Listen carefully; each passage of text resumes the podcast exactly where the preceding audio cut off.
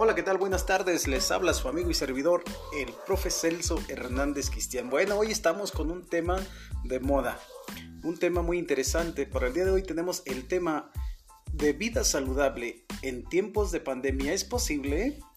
Bueno, y para esta ocasión tenemos una invitada especial en este estudio. Recibamos con un fuerte aplauso, bravo, bravo, bravo, a la estudiante. ¿Nos puede decir su nombre? Claro, muchas gracias por la invitación. Mi nombre es Noelia Hernández y es un gusto estar aquí. Perfecto, ella es una chica de eh, bachillerato, está en el último semestre, eh, ya se está preparando para eh, pues entrar a la universidad. ¿O qué va a estudiar usted?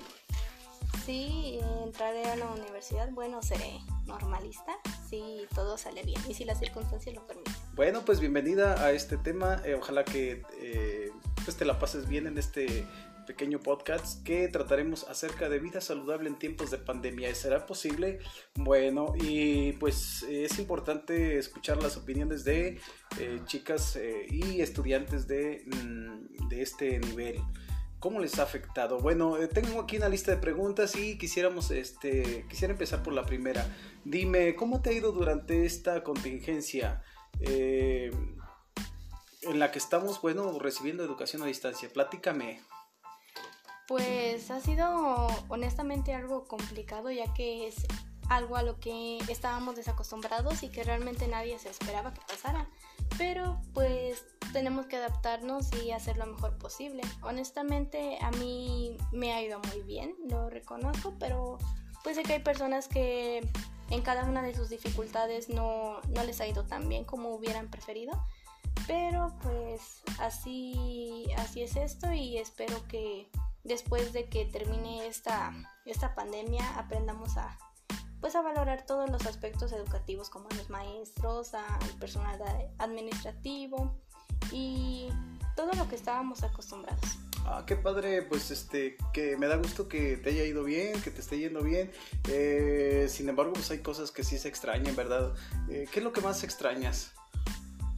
Más extraño, yo creo que el hecho de la convivencia diaria en los salones es algo que no, que no se compara a estar tras una pantalla. Es este de las cosas que más extraño.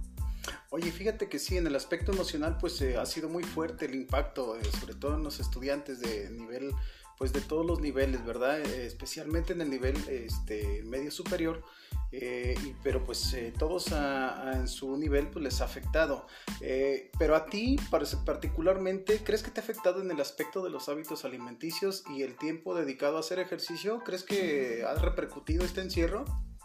Pues sí, sí ha este, tenido pues malas consecuencias ya que uno estaba acostumbrado a una rutina diaria y con esta situación pues se rompieron todas esas rutinas en la que a veces sin darnos cuenta pues te alimentabas de mejor forma, hacías ejercicio y ya ahorita con todas las restricciones pues no, no puedes salir y es, es muy complicado ya que pues muchas veces no es lo mismo que tú vayas a un gimnasio a que intentes hacer ejercicio desde casa.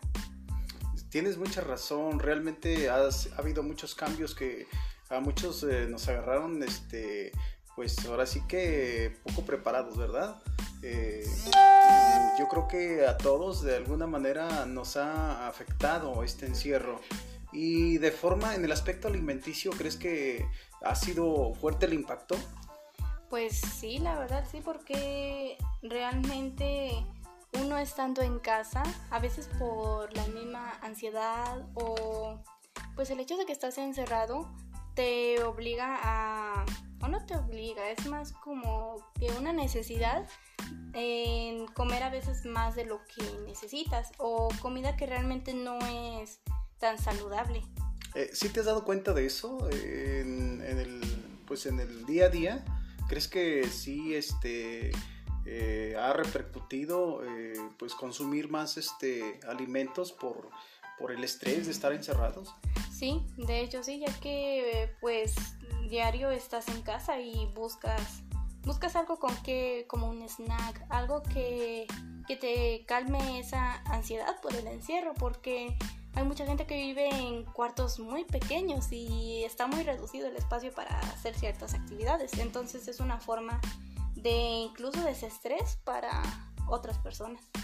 Perfecto, pues eh, la verdad que es impresionante la forma como nos ha afectado esta, esta pandemia. Eh, tú particularmente, ¿qué consejo le darías a las personas eh, que pues tienen dificultades para, para pues para alimentarse de forma saludable. ¿Qué aconsejarías tú en este tiempo de pandemia? Pues que busquen la mejor forma y que sea una forma agradable para ellos, porque muchas veces nos, nos hacen a la idea de que comer saludable no es rico, y sí es rico, solo que tienes que encontrar la manera de preparar tus alimentos para que sean saludables y sean agradables para ti. Particularmente, ¿tú has, este, has hecho algunos platillos saludables que recomiendes?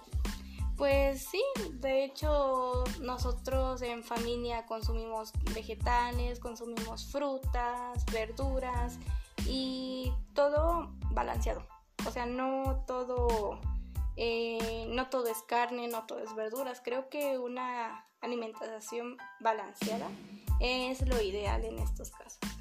Perfecto, oye, pues qué, qué bien que estás haciendo algunos cambios, ¿no? Y, que estás eh, sobre todo, que todos estos eh, hábitos que tienen que ver con el fortalecimiento de, pues más que nada tu sistema inmunológico, ya que pues tú sabes que fortalecer nuestro sistema es importantísimo para evitar enfermedades y eh, pues algunas como el COVID, COVID-19.